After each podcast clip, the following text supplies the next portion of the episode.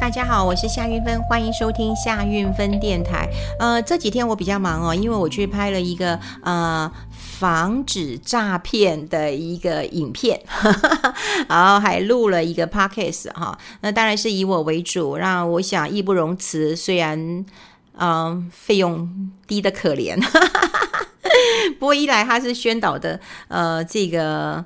呃，宣导的目的嘛，那另外当然就呃，公家机关嘛，哈，那我也觉得很奇怪，就是说公家机关呢，它对于这个嗯预算真的是很少，那你预算很少，你就会做出一些呃，你就找做一些很奇怪的影片出来，所以大家如果现在还有看电视哈，你就可以看到有一些，你就看到公部门的一些呃广告啦，哈，广告，然后这真的是第一个非常的阳春啊，第二个嗯就。是内容啊、设计啊、企划哈，都我觉得都很不足啦。那当然，因为如果你的预算有限，那你又要请到一个呃，就是大家认得的人，好，那我想这个费用就已经占了可能嗯一半了哈，或者是更多了。那你其他技术人员的一个呃费用就会比较少一点了哈。呃，就像最近我一个朋友跟我讲哦，就是他的儿子那么在国外其实是念艺术学院的，然后呢，他就呃。好像就是画图的那种呃动画了哈，那他在嗯、米高梅哈就打工，那做的也非常的不错。那他爸妈就问他说：“那你要不要回来台湾嘛？其实台湾呃这个影视发展的也不错哈，你有没有机会要回来台湾？不然你在美国这么久哈，但爸妈这两三年没看到小孩了，的确也是很想小孩。但孩子讲了一句话，我觉得也蛮引人呃深思的哈。他讲了一句话说：我在。这里呢，我我是一个艺术家，但是呢，我到了台湾，我就是一个工人。诶，怎么说呢？他就是只是每天能够画动画的工人。我我能理解，那当然，不管是对于社会的一个尊重，或者是对于收入，其实都有很大的一个差别。那刚好我另外一个朋友，他的小孩诶也在念这一方面，他就说：对对对，千万不要回来。因为我当然对这个不是很懂啊，我当然希望说，你如果学有所成，其实你回来台湾做一些影响，我倒觉得是蛮好的。不过孩子的前途，两个钱都很重要啦。哈，就是未来的一个前途跟 money 那个前途，其实都很重要。所以嗯，还是以。孩子为主，那我刚刚讲就是说我去拍片。那拍了片，当然我的收入很少嘛，哈，那都不重要，因为我们希望说能够呃提醒一下这个呃诈骗。那除了我自己呃谈我，因为我是主持人嘛，哈，那我也宣导一下，就是说，哎，你不要因为啊、呃、这个投资股票诈骗，或者是叫你自己去啊、这个开副委托，然后报名牌，或者是相信某一个人的图像之后，你就会以为哈这个呃老师手把手的在教你了，但现在诈骗其实也有些新的花招了哈，有一些呢也开始加入了这个爱情的诈骗啊，他通通常啦，呃助理都会用一个俊男或者是美女，然后给你早上好晚上好的，然后呢这个难免哦在我们心里孤单的时候呢，诶他就这样子钻进了我们的心窝里了，然后就跟你聊着聊着之后呢，就告诉你，哎其实我有一个呃很好的这个嗯投资的方式，那我跟你讲，你不要跟别人讲。你要照着我的话做，你就可以做得很好。所以有很多这种爱假恋、假谈恋爱，但真诈骗。好，就是说假的跟你虚情假意的谈恋爱，但事实上是真的诈骗了哈。那当然还有，嗯，前阵子也是那个柬埔寨被骗去的嘛，哈，骗去。那因为那时候我有跟嗯这个报道者哈，他们做了很大的一篇报道，所以我大概也知道一些状况。很多人当然是被骗去的哈，因为。亲朋好友会骗去，因为人头可以赚很多钱嘛，哈。然后另外一个当然也就是啊，这个有一些人的确在台湾哦，他也认为他没有未来，找不到什么工作。那当然有一个嗯，这个他明明知道他是去去做诈骗哦，可他还是愿意去，因为他觉得嗯，这个去那边可以赚到一笔钱。那再说哈，那对碰到这么多的一个诈骗呢，我要讲就是说我去我去录了。那本来他们给我安排的时间是一天八个。呃，这个呃十呃八个小时，那一般我们是啊、就叫一个班是其实四个小时，那不是一去就开始录哈，所以一去的时候我们可能会有一些书画啦、对脚本啦，脚本都会给我们啦哈，然后会给我们走位一下啦，然后这样子，那因为我们的方式是比较简单的啦。那上午他们就排了四个小时，好，中午会放饭，然后下午呢再录一个 podcast 这样子，那就希望透过这个呃呃这个视讯啊、视频啊、影像的哈，然后还有透过这个 podcast 呢。那么就可以在很多的官方的频道上面呢露出，让大家能够多了解一下。结果呢，我当然我自己蛮自爱的哈，因为我习惯我自己的化妆师，所以早上我是带妆过去的啊，我就已经准备好了。所以后来他们也吓一跳，说啊，你怎么带了妆了？我说我自己习惯了啦哈，那就自己找了化妆师。那这当然，嗯，对啊，因为我跟他合作很多年，我非常非常的一个嗯信赖他了哈。那当然这费用当然。这这一部分是我出的，那呃，其他人就开始化妆，然后我们就呃蕊一下，然后调整一下，以后我们就开始拍了。拍摄完以后就很顺利，然后我就说，哎，那还有点时间，我们要不要把 podcast 也录了？然后录完大家就可以那个放饭了哈，就也很快，也很也很难，因为只要。事先的准备很很快的话，那就很 OK 了。那一直录完之后，他们就可以去吃便当了。我就想说，哎，到下午就收工了，我就可以走了哈。他们就跟我讲说，韵芬姐，哈，那就那个主办单位就跟我说，韵芬姐真好啊。我跟你讲，要找人还是得找老的好啊。我就这样看着他，什么叫老的好？他说姜是老的辣，这熬也熬不过来。他说韵芬姐，你看你一来又很敬业，然后呢就妆容都好了，然后你还有事先传照片，那衣服都给我们看了啊，我们导播也看了衣服了。就调整一下，呃，衣服，然后场景，然后呢，你又跟我们愿意跟我们对脚本。他说呢，我们上一次找一个网红，然后呢，所有人都不认识他，拽兮兮的，然后呢，要喝咖啡，嗯、要喝水，然后呢，又不蕊脚本，然后呢，从早录到下午，总算录完了，然后呢，还要。欢送他，我常讲啊，就是说，嗯，老的好，是因为我们过去的一个呃训练嘛，哈，就是呃要尊重彼此的工作，因为大家都会可能会以为说啊，我们今天一个主持工作，你就主持人厉害就好，不是，他是一个团队嘛，所以如果你主持人拖了，那你是不是哎，那化妆倒霉被骂？有有很多人就说，哎，你化快一点啊什么的，可是你的化妆师你很可怜哎，他怎么化快呀？你画快，你又说哎，画的跟鬼一样，四不像的，对不对？然后呢，这个这个那个脚本的。对不对？有没有写好啊？啊，你可能你落了词，或者是你落了这个没重点没讲到。你脚本到底有没有盯啊？会现场的在 FD 在干嘛？导播你都没有注意到。也就是说，他其实是一个团队，每一个人都把自己的工作做好以后，那就不会有问题。所以大家都不要以为说哦，就呃主持人大牌就好，那其他你就可以做得很好。其实你主持人越大牌，对，然后你底下的这个气氛就会不好了。那当然呢，我其实觉得我。对于后后代呃后辈啦哈，也不是后代 后辈，我还没有后代。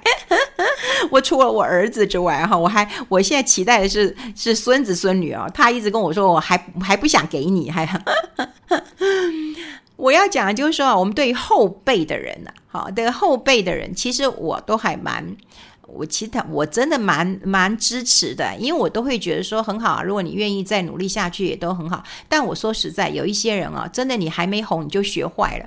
我之前也跟我一个经纪人朋友呃在聊嘛哈，他他他还有我们现场还有个大制作人，非常大非常的有。但我们从以前开始就是一个好朋友，所以我们无话不谈。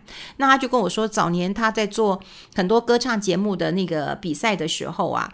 他说有一些人对是唱的不错，而且蛮被看好的，那个他们都会帮他们借衣服嘛，帮他们找书画的人嘛，那就会对于书画的工作人员指指点点的，哎，你这不要，那个不要，哎，那个，然后衣服就是这件不适合我，我不要穿这件，我好，然后衣服给你乱丢，就他就忍不住讲了一句话了，他说你还没红就先学坏了，哎，这话很重哦，对，就但也不是说你人红你就可以坏。我觉得不是这样，但你基本上你人还没红就坏，这真的是很糟糕的一件事情。而且我说实在的，我看了很多人，真的是，嗯，真的越越啊大牌，其实他是越谦卑的，越客气的。我觉得人不需要用你的大牌来表示啊，你的傲慢，你的大牌表示你你很厉害，不用你用你的成绩，你是不是录得很快？你是不是让大家团队都非常非常的。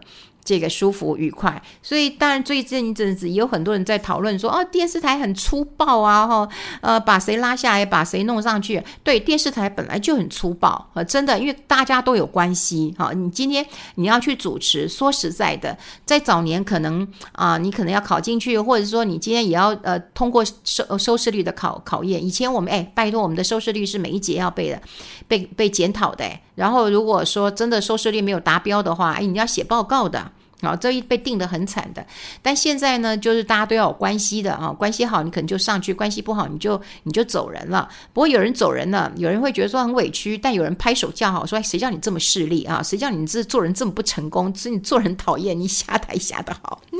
所以最近我也看到很多的一个朋友传讯息，哎，都都是朋友啊，所以我都不能讲了。好，不要讲。我要讲啊，就是说，当然现在呃，这个工作的态度很重要。那另外就是说，我常常发现呢，呃，我那去我那次去录，其实也有也有公部门的人，因为他们就是要反诈骗嘛，所以要跟大家做一个提醒嘛，哈。但我觉得公部门的人常常会讲，就是说，哎，你要自保，好，你要自保，好，对，你可以求救跟自保没有错。可是自保这件事情对我们来讲，就是说，其实有点难。等于你政府做不到，然后你叫我们要自保，对不对？然后你就等于是我家被偷了，然后你说哎，你自己要自保啊？可你们想说哎，政府治安不好啊，对不对？为什么我们家都会被偷呢？他到时候会说哎，你这个铁窗没啊？现在不能装铁窗了啊，铁窗要装啊，管理员啊什么的。可你们想要这是社会治安的问题，这是政策的一个问题啊。好，所以那时候我们看到的是这个呃诈骗。但现在我们有看到，又看到一个新闻，就是盗刷的金额又创新高，所以我觉得我们的公部门真的很好笑。他那时候跟我讲说：“哎，我们那个诈骗呢，今年上半年是三十亿，下下半年可能会到六十亿。”我说：“哎，你这样做政府业绩一样，哎，下半年跟上半年乘以二啊。”我说：“不能这样算，你当然要希望能够杜杜绝或减少，你怎么还会把它 double 上去了？”我们再来看哈，除了诈骗这个钱，其实不止这个刑事局，因为明的暗的哈，还有很多没有报的，都还没有报出来。我们来看另外一个数字是盗刷金额，这是最近的一个新闻啊，最近的一个新闻，盗刷的新闻。那是因为新冠疫情，哈，整个让网络购物啊都成为消费主流嘛，对，大家都可以什么都，连菜都可以在网络上买嘛，不是只有买卫生纸嘛，哈。好，那盗刷的金额就越来越多的啊，今年盗刷的金额会到多少？你知道吗？二十亿，今年估的会到二十亿，好，二十亿，哎，多不多啊？多的。不得了啊！哦，多的不得了了。好，那盗刷金额这么高，好，于是呢就想了要自保。哎，奇怪了，我们的我们的这个刑事警察局，我们的这个调查局，我们的这个内政部都不查都不管这件事情吗？盗刷的不处理吗？然后这个诈骗的不处理吗？好，也许有啦。可是说实在的，我觉得你每次叫大家要自保这件事情，就好像责任都在我们身上。所以第一个，你会讲说啊，现在有什么动态密码啦？好，你要找那种动态密码的购物网站呐，然后你还有对账的习惯呐，然后你还要避免信用卡资料外泄。哎，拜托，现在因为网络时代，不要说大家在网络上买东西啊，我在网络上，哎，我刷一个东西，他们就跟我说，哎，你背后三码给我，我只能给呀，不然呢？不然呢？对，那顶多他会告诉我说：“哦，姐，你其实你可以啊，记得在你的呃这个 LINE 上面收回啊，那就有收回的资讯。那也不知道说，哎，那他出去以后会再出去哪里？我也不知道。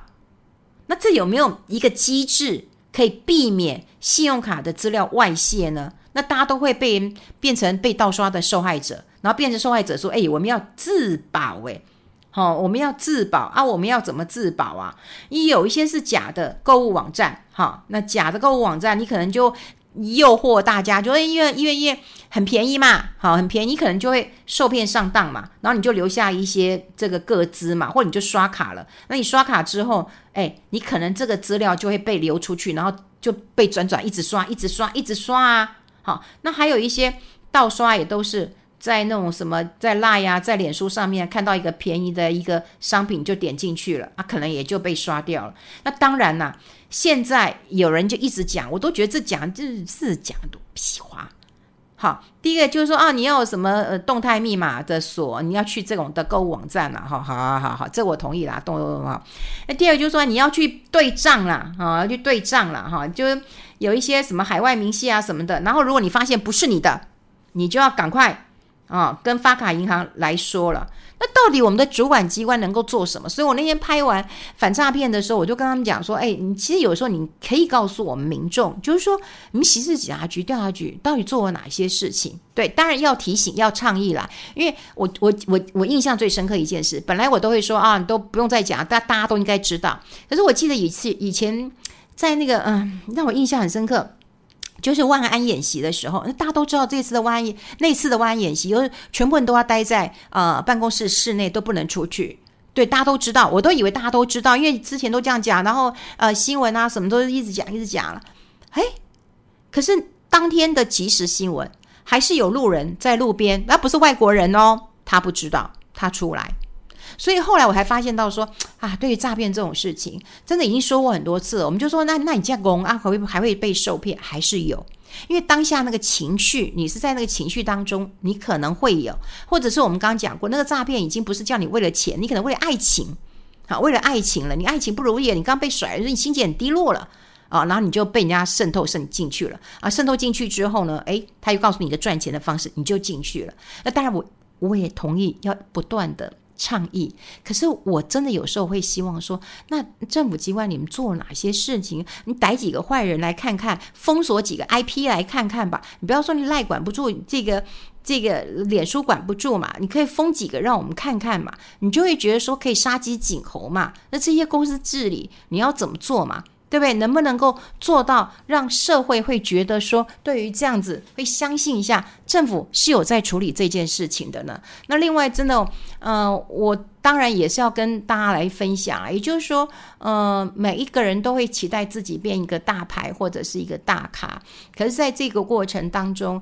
你当然可以做一个很有影响力的人，可是这个大牌是。